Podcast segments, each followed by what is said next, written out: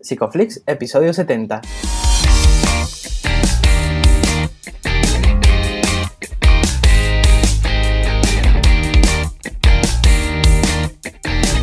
Bienvenidos a Psicoflix, un espacio de psicólogos para psicólogos, un podcast donde entre todos buscamos ser cada vez mejores profesionales de la psicología. Aquí hablamos de todas las estrategias, técnicas y noticias de la psicología contemporánea, pero siempre con la evidencia científica que nos gusta defender. Hoy estamos a 30 de julio, estamos grabando el episodio del 30 de julio y estamos emitiendo nuestro episodio número 70, en el que vamos a hablar del EMAR, el estado mental de alto riesgo. Pero antes, recordaros que en psicoflix.com podéis registraros de manera gratuita y estar al día de todas nuestras novedades. Bienvenidos al podcast, yo soy Jay, muchas gracias por sacar un tiempo y estar con nosotros una semana más y gracias por estar al otro lado de la pantalla y suscribiros y bueno, que también está al otro lado de la pantalla Darío, ¿qué tal Darío? Hola Jay, ¿qué tal? Muy bien, muy bien. Y muy contento con la gente que ha estado eh, apoyando el proyecto, con el curso, compartiéndolo. Bueno, in- increíble, la verdad que estamos que no nos lo creemos y viendo la, la perspectiva que está cogiendo Psicoflix. Sí. Ya iremos diciendo cositas nuevas, que está Sí, sí. muy guay esto. Muy bueno. Bueno, y hoy un tema súper interesante del que conozco eh, poco, la verdad, pero creo que hoy se nos van a resolver muchas dudas. ¿Quién viene a hablarnos de esto? Sí, sí, sí, la verdad es que hoy tenemos un tema chulísimo, además con una persona, una invitada de lujo, ella es Gloria Bellido, ella es doctora en psicología, es psicóloga especialista en psicología clínica y además es secretaria de AMPIR, la Asociación Nacional de Psicólogos Clínicos y Residentes, entre otras muchas cosas que nos contará hoy. Bienvenida, Gloria. Bienvenida. Hola, muchas gracias. Muchísimas gracias a ti por sacar el hueco. Bueno, no, no, la verdad es que me, me hacía ilusión estar aquí con vosotros y poder compartir este tema que, que a mí me gusta mucho. Me parece muy interesante. Qué bueno. No, de- de- desde luego. Además, un tema que, que tú conoces en profundidad porque has estado trabajando en Australia directamente y me gustaría que nos contaras un poco cómo ha sido tu contacto con este tema y cómo ha sido tu recorrido en la psicología. Sí, bueno, yo hice la, la residencia de psicología clínica en, en el Hospital Virgen del Rocío, en Sevilla, que es de, de donde soy. Y, y bueno, la verdad es que desde que empecé la, la residencia me interesó mucho el tema de la psicosis, porque bueno, tuve el, el primer tutor de, de, de la residencia que tuve, que era de un centro de salud mental comunitaria, pues estaba muy interesado en el tema, le gustaba mucho y bueno, empecé a leer artículos y yo creo que es una- un tema como poco, al menos en mi caso, fue poco estudiado en la carrera y me, me empecé eso, a interesar Mm. más durante la, la residencia. Eh, entonces, bueno, estudiando un poco sobre este tema y viendo, eh, vi que, que lo que estaban haciendo ahora más era el tema de la, de la psicosis incipiente, ¿no? Que era el, el poder, eh, bueno, que, que se veía, ¿no? Que ya hay muchos casos de personas con a lo mejor con un trastorno psicótico crónico, una esquizofrenia de hace muchos años, las dificultades que tienen de, para tratarlas, ¿no? Eh, y sin embargo, como si esta, este mismo trastorno se podía coger en fases previas, era, te- tenía mucho mejor pronóstico. Y este tema Ujú. me, me pareció muy interesante. Entonces, cuando, cuando pude elegir dónde hacer la, la rotación externa, que sabéis que dentro de la, de la residencia hay unos meses ¿no? que te dejan elegir a, a qué parte del mundo te quieres ir a, a cualquier hospital o centro, ¿no? que, está, que está genial esa experiencia. Y bueno, pues yo vi que estaban en, en Australia, en Melbourne, había, habían empezado en, en el 92 este programa de, de psicosis incipiente. Eh, entonces, bueno, me, me fui para allá un poco a ver qué me encontraba y a ver cómo funcionaban y eso. Y, y allí, bueno, aparte del tema de psicosis temprana, ¿no? De los primeros brotes psicóticos, pues también hacen, bueno, empezaron a, a atender todo lo que es la salud mental juvenil. Y, y entre ellos, pues el tema de los EMAR, de los estados mental de, de alto riesgo. Entonces ese fue un poco el, el recorrido que, que yo hice. ¿Qué perfil eh, tenían? Eh, si tenían similitudes o no. Claro, bueno, no, no sé si conocéis el, el concepto de, de MAR, ¿no? Que es estado mental de alto riesgo, son jóvenes. Normalmente se habla, lo- los programas que están enfocados a ellos están entre los 14 y los 25 años y son jóvenes con una mayor, mm, una mayor probabilidad de desarrollar una psicosis. Eh, claro, este es un tema un poco controvertido, es- o sea, no, no es un diagnóstico clínico, no, no está Mm. recogido ni en la CIE ni en el DSM, ¿no? Que el DSM-5 sí que ha dejado un apartado ahora en como en trastornos para, para estudiar eh, en el futuro y es el síndrome psicótico atenuado. Eh, pero entonces es un constructo que se lleva estudiando en los últimos años y que es un poco controvertido por eso, porque realmente no habla de, una, de un diagnóstico clínico, sino de un estado, claro, en el que tienes como más probabilidad de, tener esta, esta, psicosis, ¿no? Entonces, realmente hay mucha heterogeneidad dentro de, dentro de los casos que, que nos encontramos. Hay tres criterios fundamentales para, para, decir que una persona tiene un estado mental de alto riesgo, que sería, por un lado, que haya lo que se llaman los síntomas psicóticos atenuados, que no llegan a ser síntomas psicóticos francos, pero son a lo mejor, pues no sé, una, una mayor desconfianza, eh, la sensación de, por ejemplo, voy por la calle y tengo la sensación de que, ¿no? que me miran o que se ríen de mí, llegar a tener una ideación delirante ¿no? más estructurada. Eh, por ejemplo, tener también síntomas alucinatorios leves, por ejemplo, pues que escucho ¿no? pues murmullos o ruidos y que dudo si, ¿no? si eso es realmente una, ¿no? si, si es algo que está en mi cabeza o no. Eh, también, bueno, todo lo que es el aislamiento social, una bajada en el rendimiento, por ejemplo, académico, laboral. Eh, eso sería un criterio. Luego, otro criterio son los, los síntomas psicóticos que se llaman breves, mm, sería el, famoso blip que se llama, que son síntomas psicóticos que sí que son francos, pero que duran muy poquito, menos de, una semana, eh, y que, que, desaparecen de forma espontánea. Y luego el tercer criterio dentro de los EMAR serían los que, bueno, los que tienen antecedentes de, un, de trastornos psicóticos de primer grado, por ejemplo, ¿no? que tu padre o tu madre tenga este diagnóstico de psicosis y que tú en algún momento empieces a, bueno, a tener mayores dificultades eso, en el funcionamiento diario, que tengas síntomas anímicos o ansiosos, sería el tercer, el tercer criterio. Entonces, como veis, realmente es un cajón de espacio en el que entran cosas muy diferentes. ¿Cómo se hace esa detección temprana? Claro, esto, esto es yo creo que la, pregunta clave, ¿no? Y claro. lo, más importante porque bueno, eh, realmente en lo que estaba dirigido más este programa de, Australia, eh, precisamente se trata, con, se trata de detectar de forma precoz a, estas personas, ¿no? ¿Y cuál es el, mayor, la mayor dificultad que nos encontramos? Pues que estos jóvenes de entre 12 y 25, ¿no? 14 y 25, tienen muchas dificultades para consultar eh, a un especialista, ¿no? De ir a su médico de atención primaria o de, o de preguntar en algún sitio, oye, que me está pasando esto y, no sé qué hacer, ¿no? Bueno, hay, muchos factores para esto, ¿no? Primero porque muchas veces no conocen cuál es la red de salud, entonces no saben a dónde, a dónde consultar. Eh, segundo, a lo mejor no tienen confianza con su médico de atención primaria. Eh, piensan que si lo dicen los van a tomar por locos, ¿no? También está, por supuesto, mm. el tema del estigma. Bueno, digamos que, que tiene muchas dificultades para acceder. Entonces, la primera, bueno, el primer objetivo que tenían allí en Australia y que creo que sería una cosa que tendríamos que empezar a pensar también nosotros aquí, es que el acceder a estos servicios de salud mental sea muy sencillo. Que tú puedas, pues a través de un WhatsApp o a través de un teléfono, o ellos tenían, por ejemplo, centros de información que estaban en los propios centros comerciales, que te puedas acercar y, preguntar, ¿no? Oye, me está pasando esto y, no, no sé, ¿no? Y que te puedan orientar. Luego, una vez que tú ya llegas a ese servicio, ya pues ahí toda una, ¿no? una batería de evaluación y de valoración para ver si efectivamente esto es así o no, ¿no? Pero, pero al menos que puedas llegar muy rápidamente a los servicios de salud mental. Me parece curioso ¿no? que, haya tanta disponibilidad y tanta facilidad para acceder al sistema y seguramente eh, cuando se hablan de estos, de estos programas ¿no?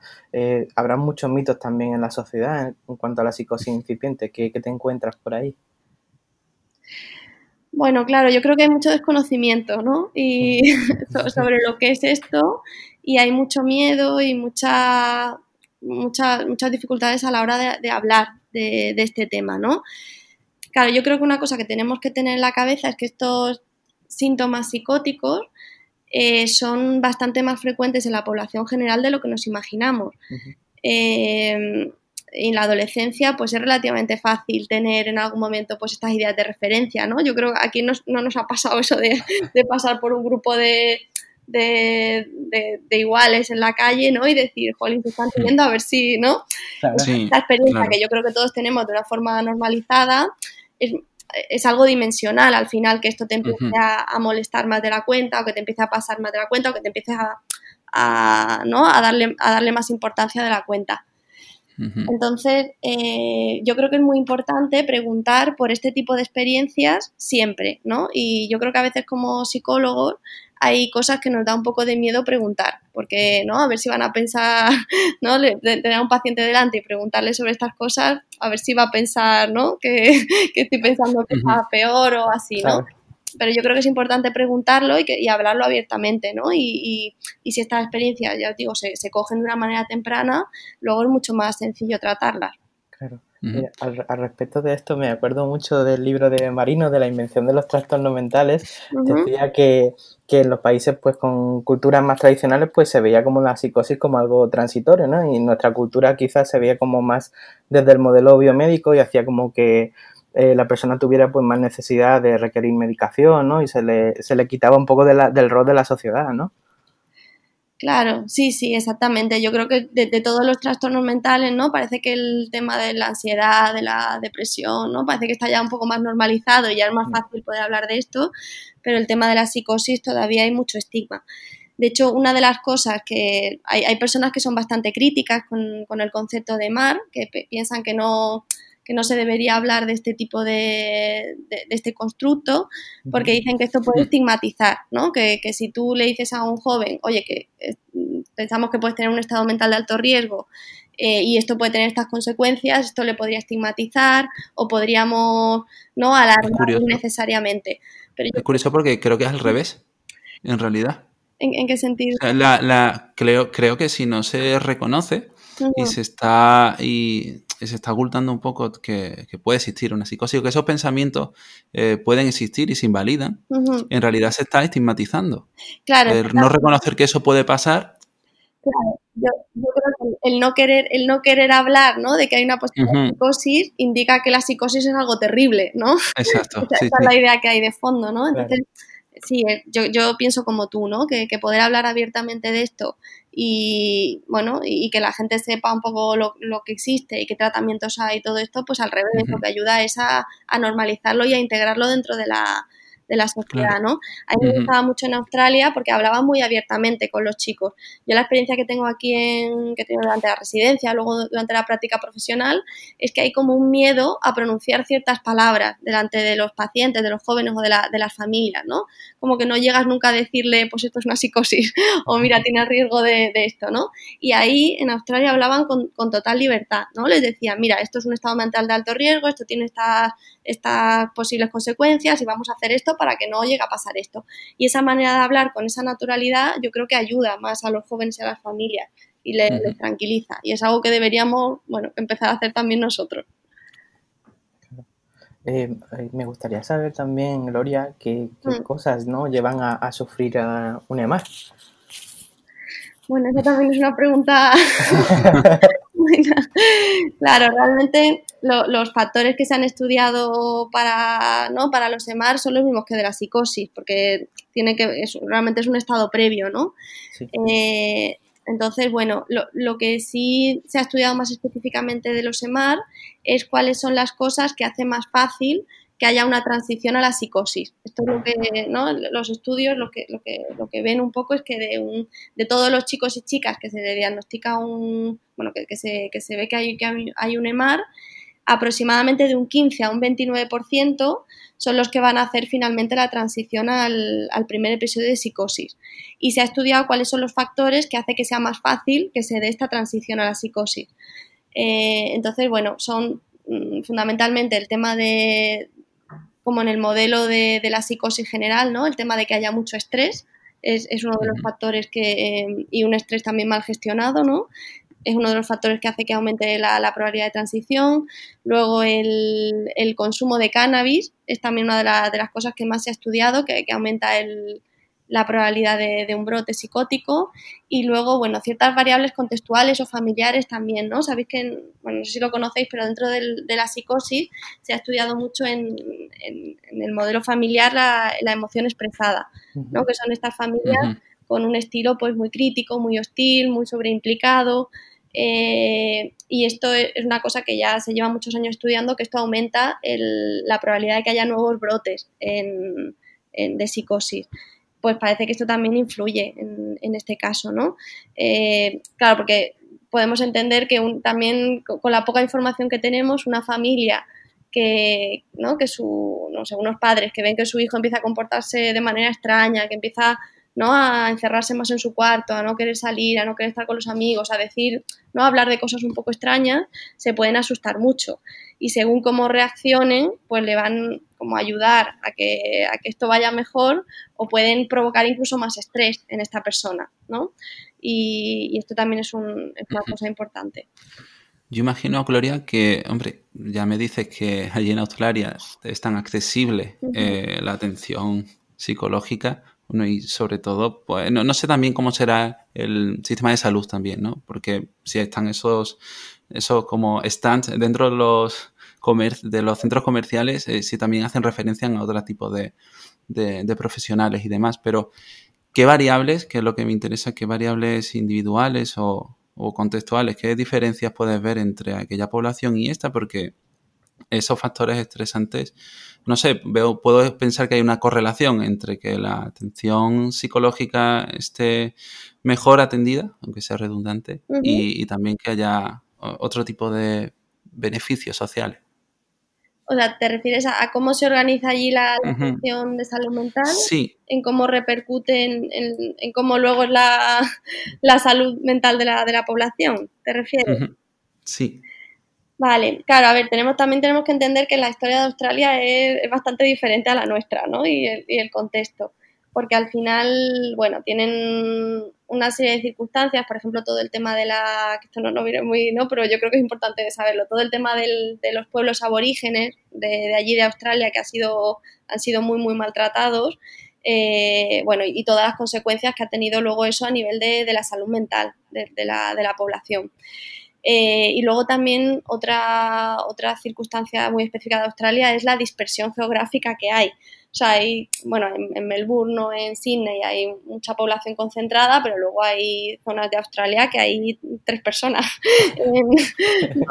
Entonces, claro, yo creo que también ellos han intentado mejorar esta accesibilidad precisamente por, por esto, ¿no? Por, por, esta dificultad que no sería de, de acceder.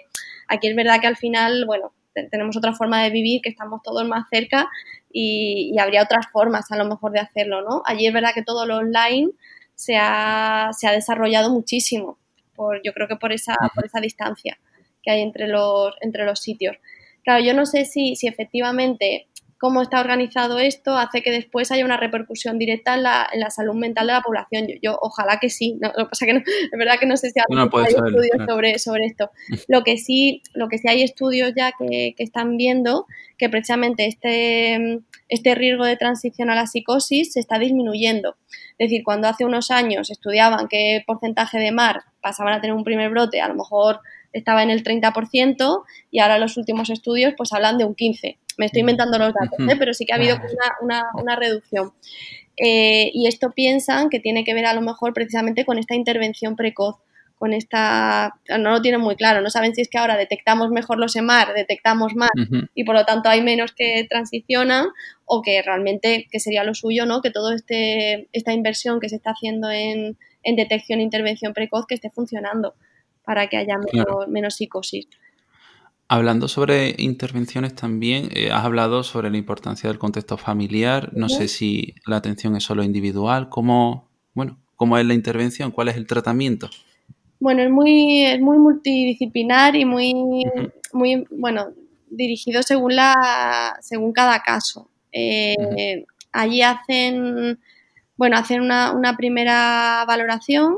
Eh, luego también, claro, el, sitio este en Australia tiene varias, varios programas. No solamente tienen el programa de psicosis incipiente, el programa de MAR, luego tienen otro programa para eh, jóvenes con problemas afectivos graves, con ideación autolítica y tal, y luego otro programa para lo que llaman trastornos de personalidad incipiente también, ¿no? Que serían eso, pues jóvenes con, que empiezan a desarrollar rasgos, por ejemplo, de trastorno límite y así. Em, entonces, bueno, hacen una primera valoración y luego los encuadran un poco en este tipo de programas. Pero luego cómo funcionan los programas son, son bastante parecidos.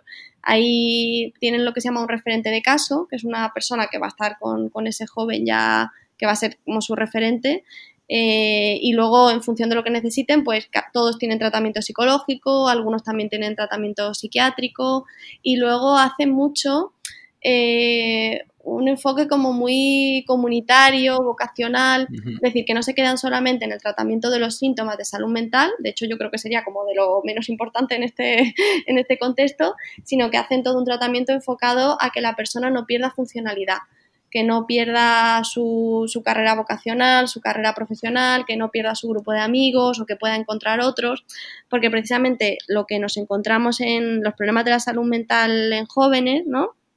Es que, claro, se empiezan a desarrollar un trastorno de salud mental justo en el momento de tu vida en el que te tienes que desarrollar en el que tienes que elegir pues qué carrera vas a hacer, en el que tienes que, que estás ¿no? creando tu grupo de amigos, que estás pensando en un proyecto de independencia si justo en ese momento aparece un, trastorno mental, pues te, desestabiliza todo, toda esa situación, ¿no? Y, hace que sea más difícil desarrollarlo.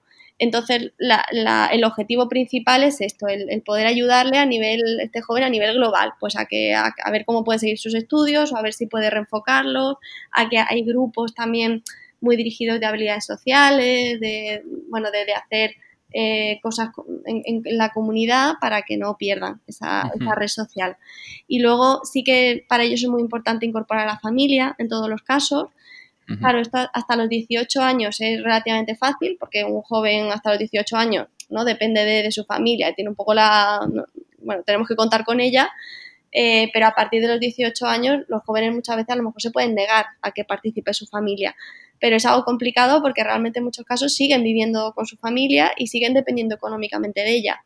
Entonces, integrarla en el tratamiento es algo fundamental. Entonces, no se hace, si el joven no, lo permite, obviamente no se puede hacer, pero se trabaja mucho para poder integrarla y trabajar también con, a, nivel familiar. Claro, esto es muy interesante. ¿Y cuál sería la, frecuencia o intensidad también de, de estas intervenciones? ¿Cómo, cómo hace de interferencia la, intervención en la vida de, estos jóvenes. Y también me interesa saber la duración de, esta, de estos programas. Vale, pues un, joven más o menos cuando entra eh, tiene ahí eh, atención durante dos años. Dos años sí o sí. Después si se ve que se necesita durante más tiempo, pues se, puede alargar la, intervención. Y si no, pues ya se derivaría al, al servicio de adultos correspondiente y la, la frecuencia pues mínimo semanal. o sea, eso sí que es una frecuencia muy, Bueno, e, son, son, muy frecuentes las visitas. Luego en momentos de crisis incluso a veces hacen visitas pues dos a la semana o así. Luego, además, las visitas son muy diferentes. Yo creo que también las que hacemos aquí, porque allí tienes una visión muy comunitaria y si pues el joven no quiere acercarse a los servicios de salud mental, pues ellos se acercan a su domicilio o se acercan a su colegio o quedan con ellos en un parque si es lo que quieren hacer. O sea que son muy flexibles en este sentido para, para porque el objetivo principal es eh, el mantener la adherencia. Es decir, que el joven pueda estar en. Que, no pierda el contacto, ¿no? Y que no, que no deje de acudir. Porque es uno de los principales problemas que también nos encontramos con la población joven, que les cuesta mucho, una vez que empiezan el tratamiento, ya, ya les cuesta empezar, pero una vez que empiezan, luego les cuesta mucho mantenerse de forma, de forma regular. Entonces ponen todas las facilidades también para que esto no, para que no se den los abandonos. Claro, en estos primeros momentos, ¿no? Cuando uno está en fase aguda, pues puede tener mucha desconfianza, ¿no? Hacia la otra persona o puede incluso tener poca capacidad para discernir, ¿no? Su situación, cómo se siente. Eh, claro, ¿qué, ¿qué, cosas hacéis ahí para, para poder engancharle y generar esa alianza terapéutica? Pues, a ver, ahí hablan del, de que todos los terapeutas, todas las personas que trabajan allí tienen que tener un, lo que se llama un estilo youth friendly, ¿no? Como amigable a los jóvenes, ¿no? Esto yo, creo que es muy importante porque hay que tener, hay que ser, yo creo, bastante abiertos, bastante tolerantes, eh, estar muy enfocados en las necesidades que ellos tienen, ¿no? Porque muchas veces pues yo qué sé, tú estás viendo un joven que está eso, con síntomas psicóticos atenuados, con mucho consumo de tóxicos, y tú dices, esto es lo, que más me preocupa a mí, ¿no? Pero a lo mejor lo que más le preocupa a ese chico es que, yo qué sé, que estaba suspendiendo en el cole, o que no encuentra un trabajo, o que, no sé, o que está perdiendo a sus amigos. Entonces es como que hay que enfocarse mucho en, las necesidades y las preocupaciones que ellos traigan, no en las que tú tengas en la cabeza, ¿no? Para que ellos vean que realmente puede ser de ayuda y ayudarle a nivel global con su vida, ¿no? no lo que os decía antes, no centrarme tanto en los síntomas, sino ayudarle de, manera global con lo que, con lo que traiga. Em, y luego, claro, una cosa que tienen allí que yo creo que es algo fundamental y que aquí vamos años luz de eso, es el tema de la que llaman la, participación ciudadana o en este caso la participación joven. Ellos hacen un chequeo continuo de, pues hacen muchas encuestas o hacen pequeños como talleres con los jóvenes para preguntarles pues qué les gusta del servicio, qué es lo que no les gusta, qué es lo que cambiarían, cómo se sentirían más cómodos eh, y, y, realmente toman su opinión en serio y luego hacen cambios en el servicio a, raíz de esto, ¿no? Yo estuve en una de estas reuniones que, hicieron, que estaban invitados pues ocho o nueve jóvenes, que había algunos que estaban de alta, otros que estaban ya terminando su proceso, y traían una serie de preguntas, ¿no? De, oye, pues, ¿qué, sería más fácil? ¿Qué, ¿Qué, os gustaría que hubiera en la sala de espera mientras esperáis? ¿Os gustaría que hubiera música o que hubiera folletos informativos o qué os gustaría? O yo qué sé, o qué problemas habéis encontrado con vuestro terapeuta y qué cosas os gustaría que, tuviéramos más formación, ¿no? Que me acuerdo que un chico, por ejemplo, decía, mira, pues yo me he encontrado con que mi terapeuta no, no tiene mucha sensibilidad a mi orientación sexual. Yo soy bisexual y yo creo que mi terapeuta como que no entendía muy bien esto y tal. Entonces, pues estas cosas las van integrando y, por ejemplo, pues hacen eso, pues un curso de formación sobre diferentes orientaciones sexuales, ¿no? O sea, que tienen como muy en cuenta la opinión que tienen eh, de los servicios y van intentando modificarlos según, según esto. Y yo creo que esto es fundamental porque al final el hecho de que ellos se sientan parte de eso es lo que, lo que facilita más que luego se puedan quedar allí y se puedan sentir cómodos. Claro. Madre mía, eh, claro, no te puedo sacar diferencia entre aquello y esto porque entonces el podcast duraría, bueno, otro podcast y no, no es el caso, pero eh, si pudieses traer una única cosa de, de, lo que estaba funcionando allí y no vale el dinero. Claro. No vale, eso sería la respuesta genérica a todo. Claro. ¿Qué sería? ¿Qué crees que es lo más importante, lo que más...? Yo creo que a veces nos quedamos con el tema de los recursos y es verdad que el tema de los mm. recursos es importante, ¿no? Porque al final sin dinero es complicado pero yo me quedaría más con la mentalidad en general, con, esta mentalidad de, intentar acercarnos al máximo posible y de poner las cosas lo, más fácil posible para que, para que se pudieran adherir. Yo creo que me quedaría con esto. Y luego hay otra cosa de allí que me, gustó muchísimo, que creo que también deberíamos implantar aquí en, todos los servicios, que es el, bueno, la, se llama el, el enfoque centrado en el trauma o, o no, sé cómo sería exactamente la traducción al castellano, eh, pero es como la idea general de que las personas que suelen acudir a servicios sanitarios o sociales tienen una probabilidad muy grande de haber sufrido traumas en su, en su vida, ¿no? Eso ya lo sabemos, que las personas que, bueno, hay estudios en Estados Unidos que ponen los pelos de punta, ¿no? De ver qué cantidad de personas de la vida adulta si se les pregunta, ha sufrido traumas en, la, en su infancia, ¿no? Me parece que estamos hablando de un 50% o, datos así. Entonces, y, muchas personas, y en salud mental, pues, pues imaginaros cuántos más, ¿no? Eh, entonces, claro, el, allí es como que toda la, toda la gente que allí trabaja tiene esta idea en, la cabeza y sabe qué, qué repercusiones tiene en la salud mental de las personas el haber sufrido estas situaciones traumáticas. Y que, bueno, eso, qué conductas, qué, cosas pueden, pueden manifestar por esto. Y, yo creo, y, esto, el objetivo principal es evitar la retraumatización de, de, estas personas, porque muchas veces como servicios de salud mental, esto no sé si es un poco polémico lo que voy a decir, pero yo tengo la sensación de que, de que a veces, si no tenemos esto en la cabeza, podemos caer muchas veces en, esta retraumatización, ¿no?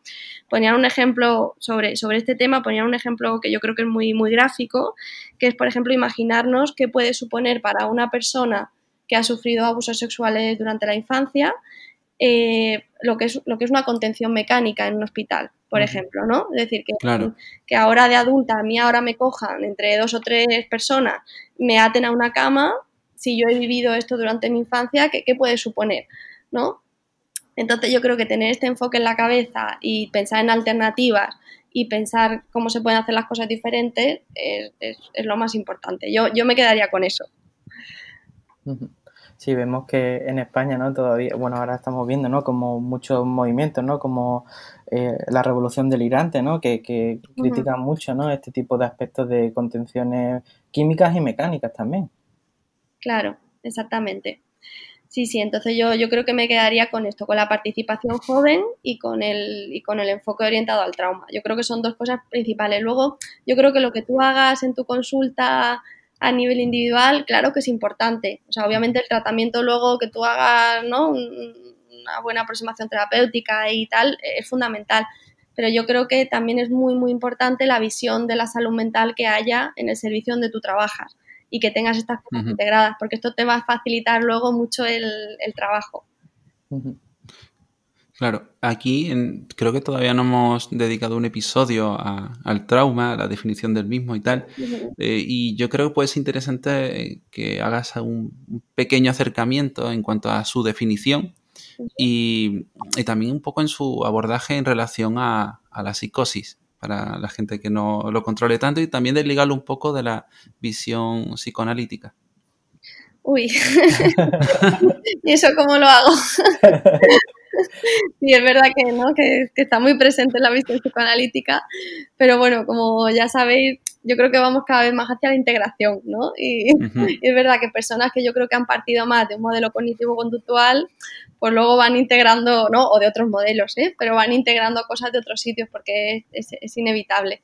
Em, eh, hay muchos estudios actualmente que, que, que ven eso, ¿no? Que hay muchos, que uno de los factores que predisponen para la psicosis son los eventos traumáticos, sobre todo en la infancia y, sobre todo los eventos traumáticos que se llaman como de relacionados con el apego, ¿no? Con las figuras, con las figuras vinculares.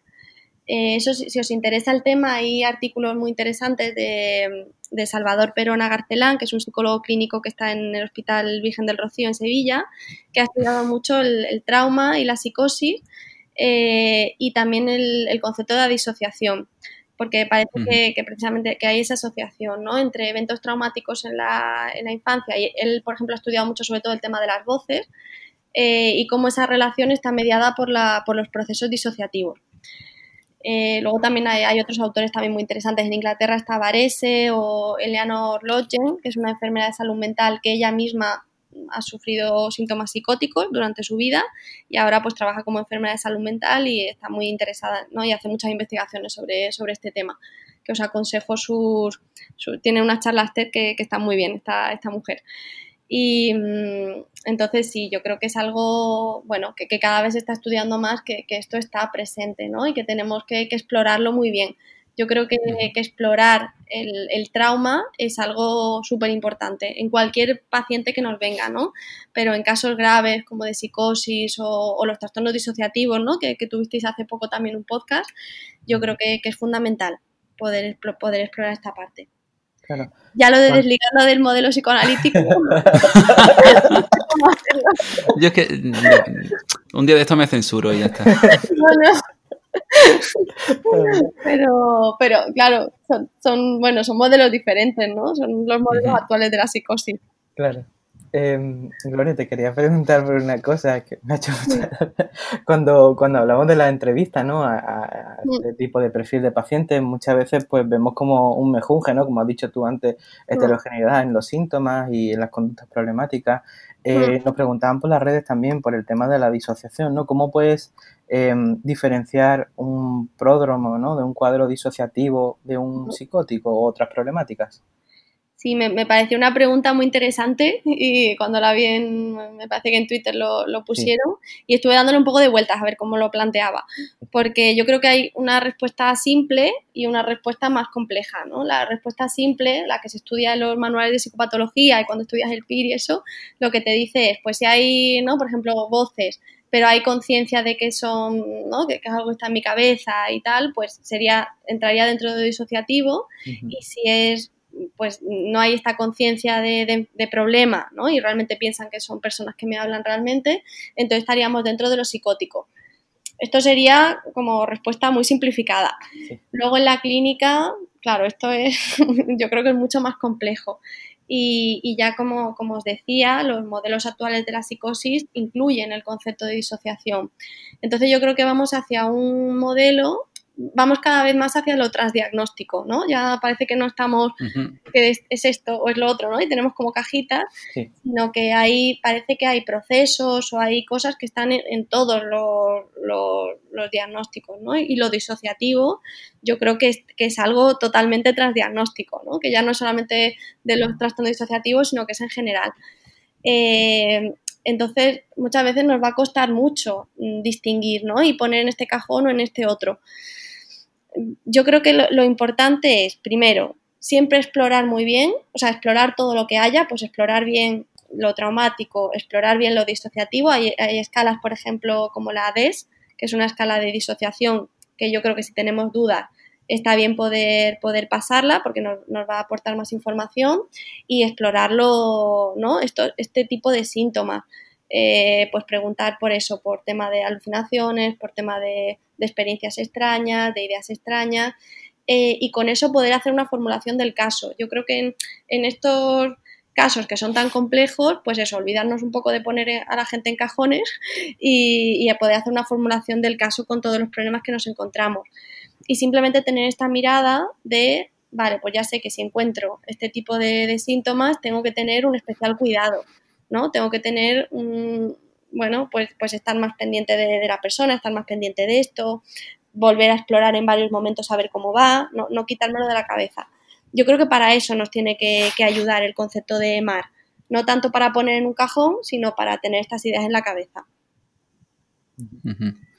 Tengo una pregunta eh, que no sé si vas a poder contestar realmente, porque a lo mejor no tiene una respuesta, pero sí. que eh, no sé qué, relación o, qué uso se le puede dar a técnicas como la reestructuración cognitiva, por ejemplo, dentro de un EMAR.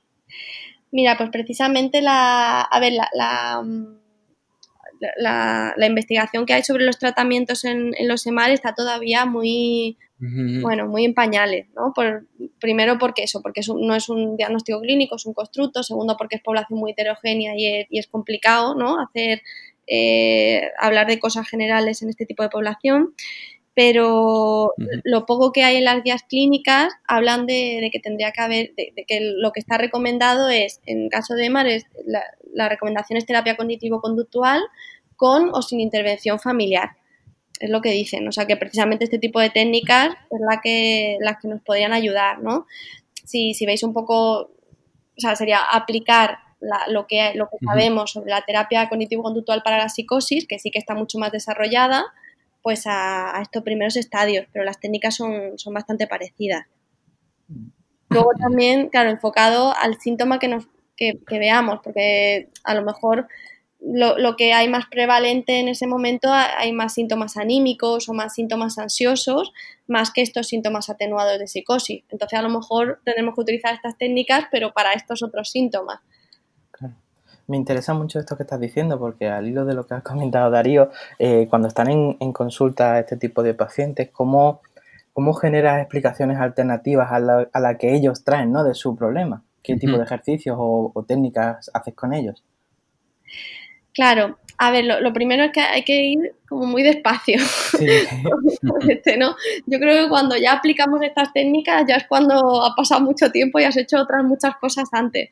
Porque realmente, bueno, al principio todo está el tema de la, eso, la alianza terapéutica. Yo creo que es a lo que más tiempo le, le dedicas y puedes estar mucho tiempo a lo mejor simplemente pues ganándote a la persona y viendo a ver cómo, ¿no? Cómo por sus intereses y por sus cosas, cómo cómo puede ir sintiéndose cómoda contigo y puede ir confiando en ti y contarte las cosas que le pasan. Y esto a lo mejor es el 50% del tratamiento.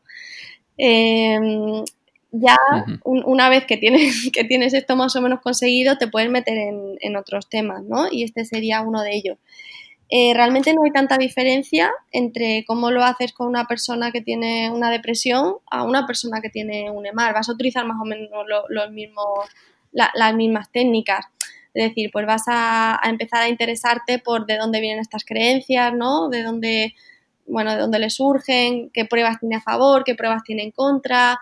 Eh, luego poder hacer, por ejemplo, incluso experimentos, ¿no? De Yo, por ejemplo, con una chica que, tenía, que tenía esto de que le, miraban por la, por la calle, ella tenía la sensación de que le miraban mucho por la calle, que estaba muy pendiente de ella.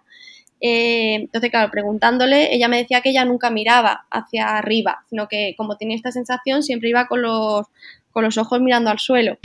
Eh, entonces, por ejemplo, con ella fue simplemente hacer un experimento de decir, venga, pues un día que tú vayas con alguien acompañado, que te sientas cómodo, pues intenta mirar hacia arriba y mirar si efectivamente te están, te están mirando o no.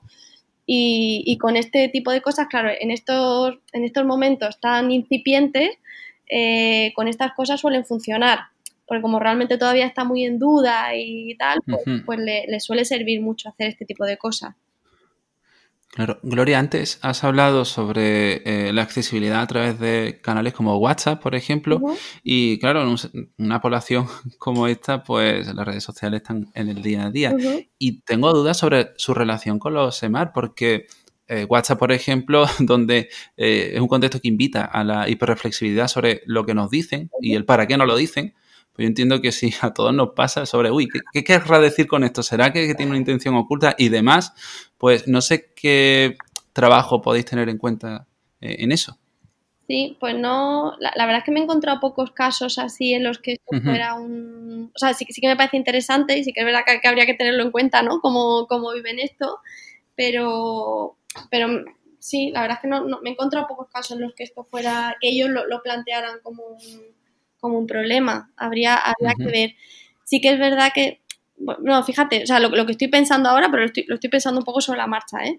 Que, que son personas que, a veces se encuentran mucho más cómodos eh, hablando por las redes sociales que hablando en, en bueno, en, directo, ¿no? Con, con, las personas.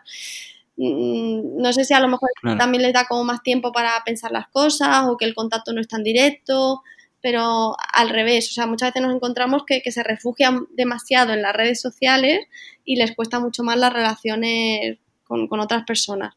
Pero me parece un tema interesante, ¿eh? o sea, que lo, lo, mejor. No, porque lo, he visto en tantas personas mm. y, en pacientes que también pues aluden, no, sobre todo a lo mejor por mm. generar relación situaciones de celotipia, donde, bueno, las imágenes, lo que se sube, todo va generando mm. hipótesis y al final, bueno, pues puede, puede dar contexto a todo eso. Sí, sí. Pero igualmente, claro, claro, no, pero es interesante, sí.